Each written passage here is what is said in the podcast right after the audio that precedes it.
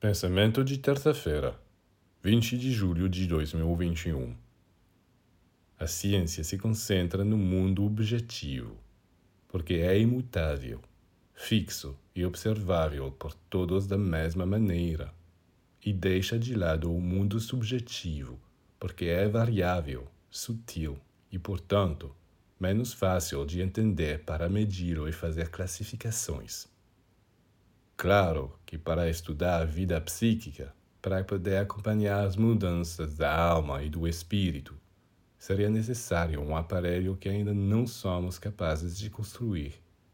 Mas isso não é motivo para negar as possibilidades de tal estudo. Ao ter tal atitude, os cientistas se exponham.